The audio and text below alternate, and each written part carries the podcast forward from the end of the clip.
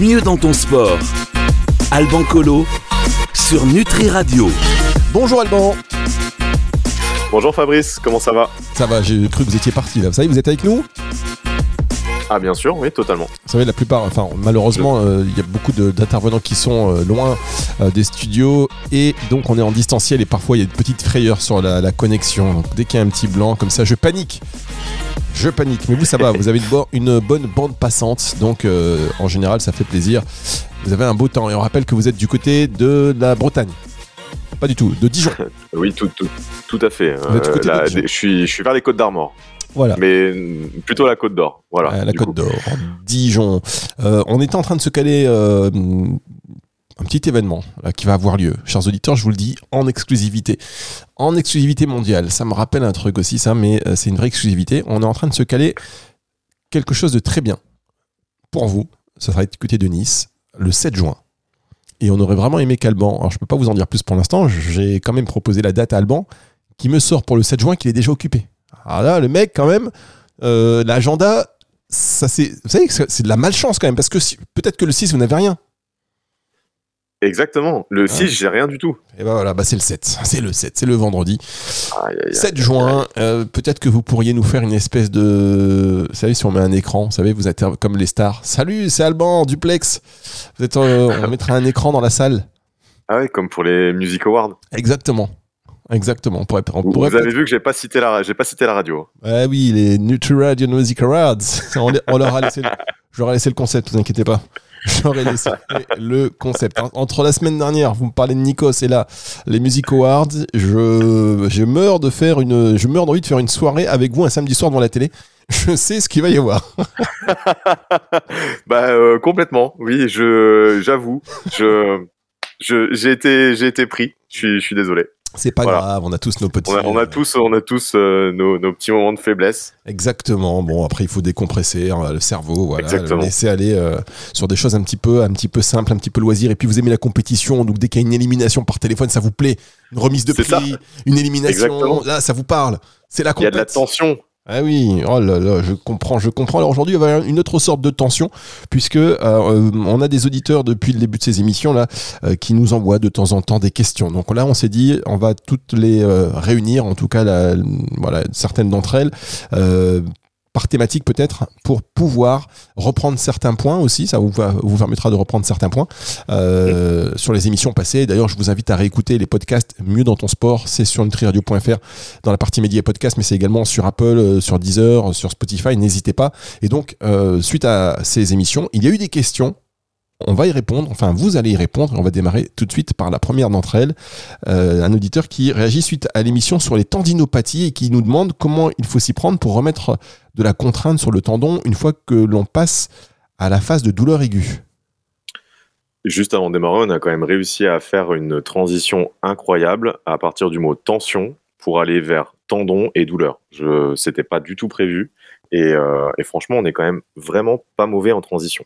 C'est vrai, Ah. c'est vrai qu'on est pas mal. D'ailleurs, il y a pas les mal. Transition Music Awards. on va postuler. Alors, euh, soyons un peu sérieux. Donc, pour euh, ces conseils, dans tous les cas, ne remplacent pas l'avis de votre médecin du sport, bien entendu.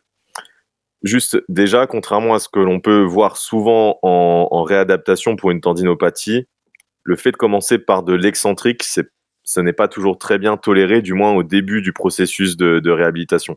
Vous savez, concentrique, excentrique, je vous explique pour bien comprendre, on va partir d'un exemple simple, par exemple des tractions sur une barre, sur une barre fixe.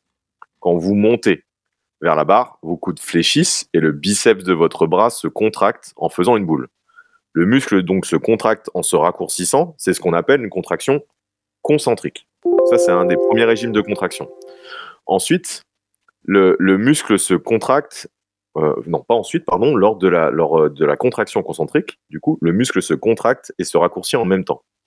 À l'inverse, toujours sur le mouvement d'une traction, quand vous redescendez vers le sol, jusqu'à la position suspendue avec les bras tendus, eh bien vous venez freiner la descente et votre biceps se contracte, mais cette fois-ci en s'allongeant, en s'étirant. C'est ce qu'on appelle une contraction excentrique. Le muscle se contracte et va s'étirer en même temps. Donc, je disais, contrairement à l'approche qu'on qu'on peut voir souvent euh, dans la réadaptation pour la tendinopathie, la charge excentrique n'est pas toujours bien tolérée, du moins en tout cas au tout début du processus de réadaptation. mais Parfois, ça va être suffisant si on adapte bien, ça, ça, va être possible si on adapte bien les charges, si on adapte bien la position, si on est vraiment sur des mouvements qui ne sont pas offensifs, ça peut être utile.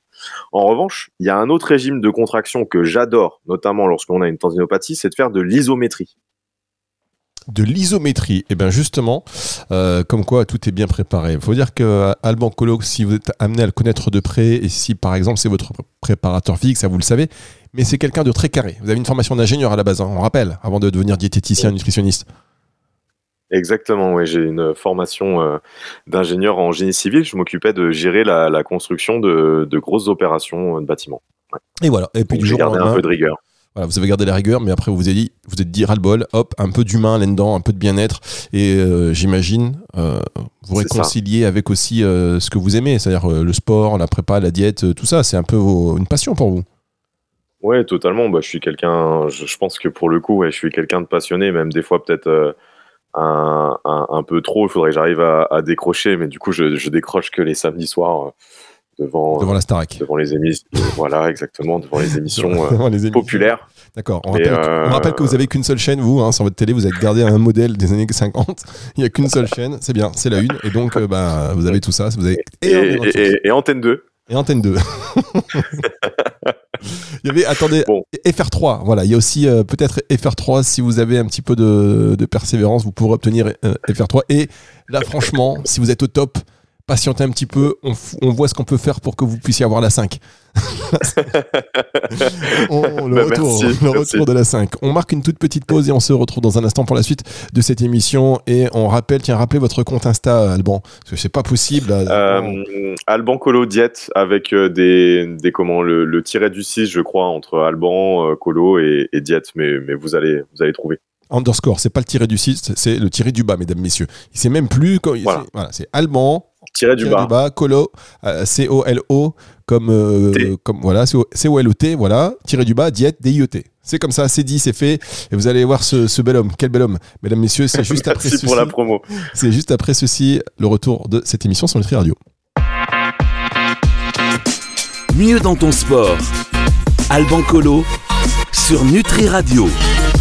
Il est taillé, il est en forme, il est affûté. C'est Alban Colo sur Nutri Radio chaque semaine. On répond aux questions des auditeurs, mais juste avant, vous nous aviez parlé de l'isométrie. Qu'est-ce que l'isométrie, Alban?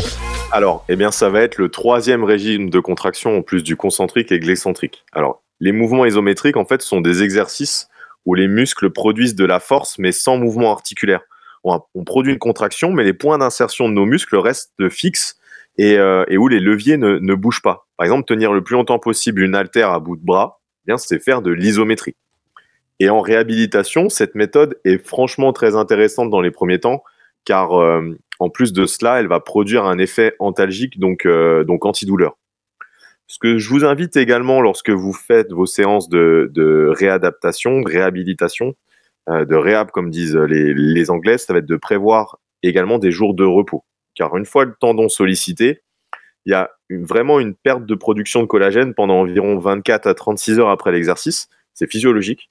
Donc il faut des plages de récupération. Donc sur un membre lésé, lorsque vous mettez en place un protocole de rééducation par l'exercice, je conseille vraiment de prévoir 2 à 3 jours de repos entre les séances.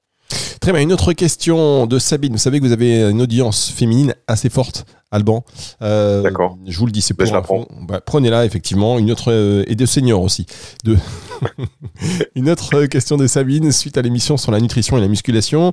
Est-ce que vous pouvez nous en dire plus sur les protéines en poudre? Ah, Ça, c'est effectivement, c'est intéressant. Alors, on va avoir les protéines en poudre d'origine animale comme, euh, comme la whey. La whey, c'est le mot anglais pour lactosérum ou petit lait. On est donc sur une protéine d'origine euh, laitière et, on a également les protéines en poudre d'origine végétale à base de mélange de plusieurs céréales ou légumineuses comme la protéine de pois, la protéine de riz, de chanvre, de soja, de, lentilles, etc. Et vraiment, il n'y a pas de risque à consommer des protéines en poudre. Hein. Ce n'est pas du tout du dopage. Ça peut même être un moyen simple de couvrir ses apports en protéines si vous avez des besoins élevés parce que vous êtes sportif. Lors de votre collation, par exemple, si c'est plus simple pour vous de prendre un shaker plutôt avec euh, un shaker de, protéines plutôt que d'emmener votre tranche de jambon ou votre yaourt ou d'arriver avec son bol de lentilles ou de soja au travail, pour les personnes végétaliennes, il n'y a pas de souci. Après, faut pas être dans l'extrême et consommer que les protéines sous forme de poudre. Si ça représente 20 à 30% de vos apports en protéines sur la journée, il n'y a pas de problème. Je sais que lors de mes consultations, euh, lorsque mon, patient consomme des protéines en poudre, eh bien, je vais toujours à côté euh, avoir euh, d'autres aliments solides afin qu'il y ait toujours la mastication dans sa prise alimentaire. Le rôle de la mastication, c'est tellement important pour déjà prédigérer les aliments et pour faire apparaître les signaux du rassasiement. Très bien. Moi, je note parce que la protéine en poudre, des fois, on comprend pas. On va acheter de la poudre, de la whey, le machin, on sait plus. Euh, merci en tout cas pour, pour ces précisions.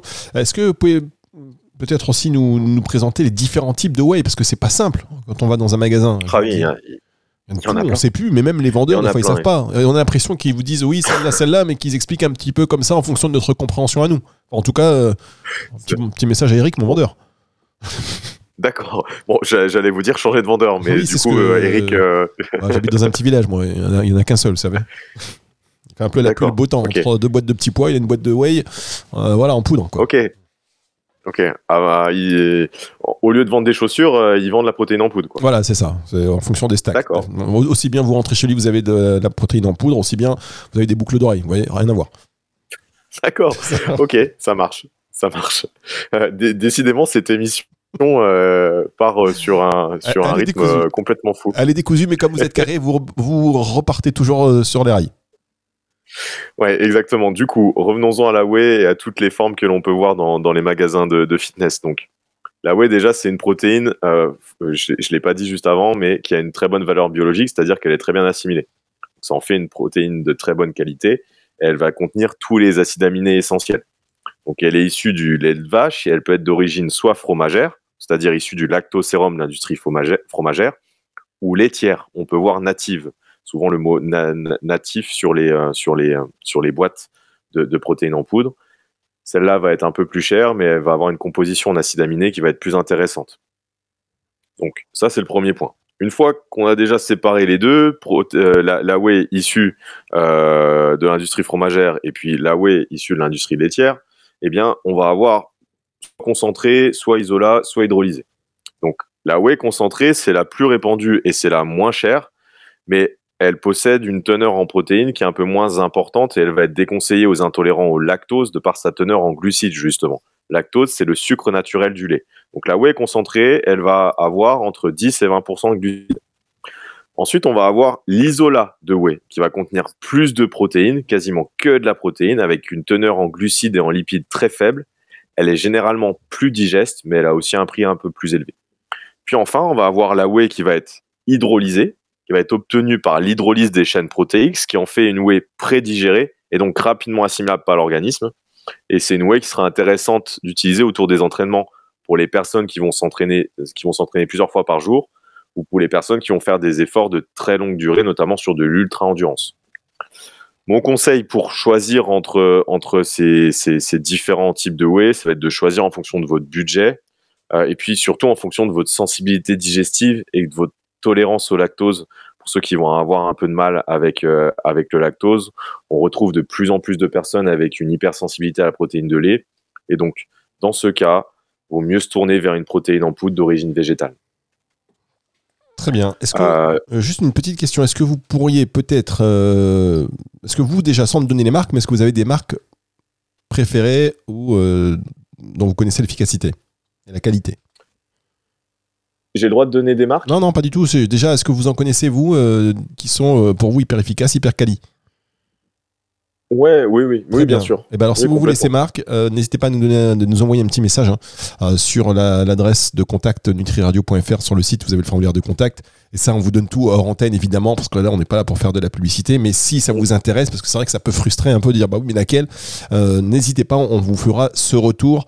Alban, est-ce que vous pouvez, concernant les poudres d'origine végétale, nous, nous aider également à faire notre choix? Mais ce sera juste après la pause, parce qu'on se retrouve dans un instant. Je vois pas le temps passer avec vous, c'est juste après ceci.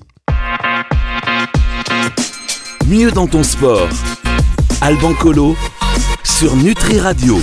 On profite de ce petit question-réponse avec les auditeurs pour faire le tour de différents sujets. On était sur les protéines en poudre. Un, vous avez parlé euh, des protéines en poudre d'origine animale et maintenant, euh, donc, vous parliez aussi, euh, vous commenciez en tout cas à parler des protéines en poudre d'origine végétale. Comment on fait notre choix aussi? Alors, pour les protéines végétales, ça va être euh, donc de choisir une protéine où le fabricant il aura associé plusieurs sources de protéines végétales pour se rapprocher en fait du profil en acides aminés de la de la whey. L'important, ça va être de choisir des mélanges où la contenance en leucine, j'en ai parlé dans une précédente émission, mais la, leucine, c'est un peu le, le, déclencheur de la synthèse musculaire. C'est l'acide aminé qui va être vraiment le, starter de la, synthèse musculaire. Et donc, euh, il va falloir choisir des mélanges où euh, la contenance en leucine va être proche des 2 grammes par prise.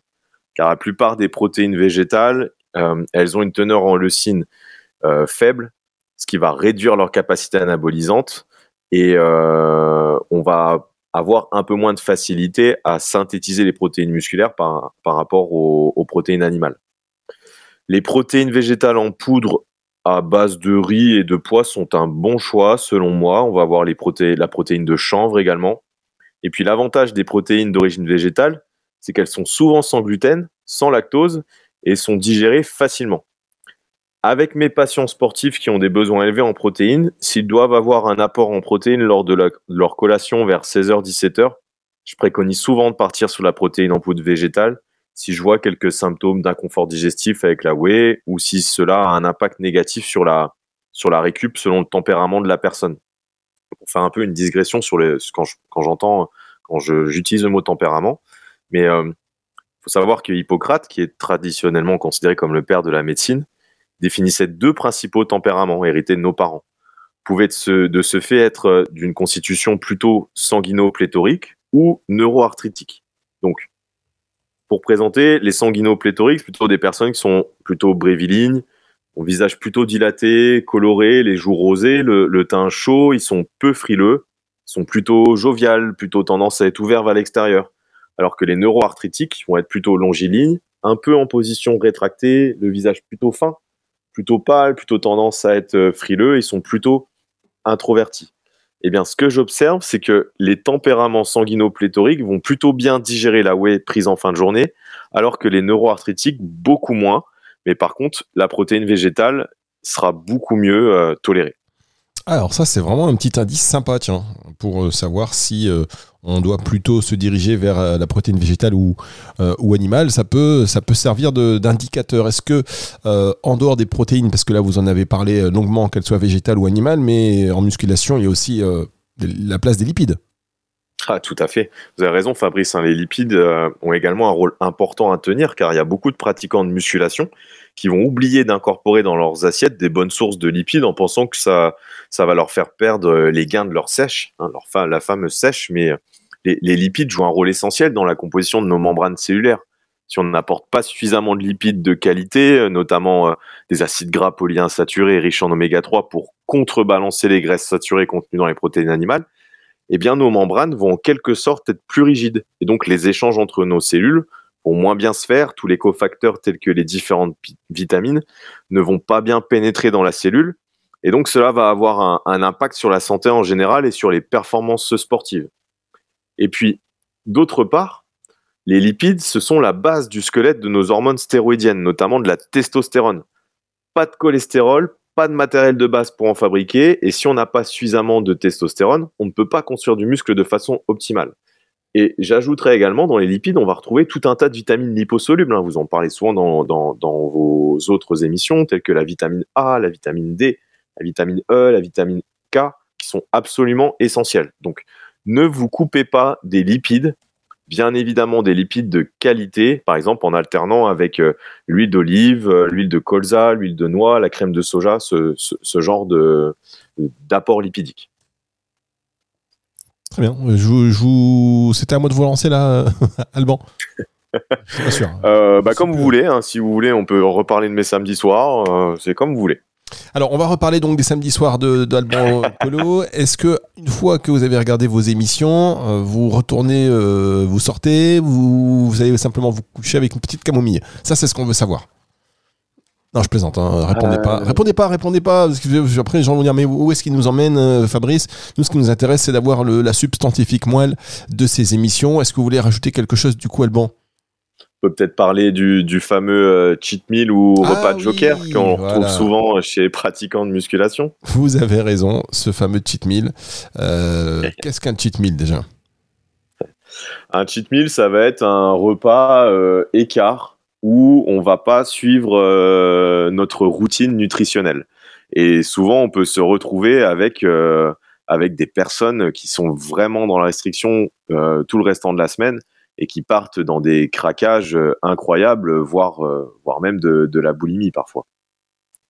D'accord. La boulimie, il faudrait qu'on fasse une émission là-dessus. La boulimie.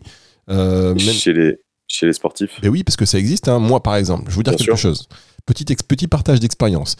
J'ai un fils qui a fait une compétition il n'y a pas longtemps. Alors, je trouvais ça horrible de taekwondo. Mais mmh. donc, il faut sécher. C'est des sports où, pour aller dans la catégorie en dessous, il faut perdre du poids. Donc, il est passé dans la catégorie moins de 51 kilos. D'ailleurs, vous allez me dire ce que vous en pensez en tant que préparateur sportif en 2-3 jours là. Et après, bah, complètement lâché, j'ai l'impression qu'il s'est déréglé, donc c'est pour ça que je ne veux plus jamais lui faire faire ça, mais bon, il a 15 ans. Euh, il, là, il est à 57. En 3 jours, il est passé de 51 à 57 kilos. Il n'arrête pas de manger. D'accord. Et puis après, je pense aussi que vous, euh, il a dû couper euh, l'eau pour, arriver, pour, pour, avoir une perte d'eau et puis arriver déshydraté. Exactement. Donc, euh, c'est pas terrible. Hein, comme, euh, mais je pense à tous ces sportifs qui, qui, justement, ils sont nombreux à avoir ces déséquilibres alimentaires. Oui, complètement. Bah, dans les, surtout dans les sports à catégorie de poids. Et on peut se retrouver vraiment avec des personnes qui partent euh, sur, sur des troubles du comportement alimentaire. Donc, moi, je, je sais que je je suis, pas, suis pas trop pour le cheat meal ou le repas de joker. En tout cas, le présenter un peu différemment. Mais je trouve que ça peut entraîner des comportements qui sont malsains, de la culpabilité, de la frénésie alimentaire. Je trouve que ça met aussi un accent trop important sur l'apparence physique.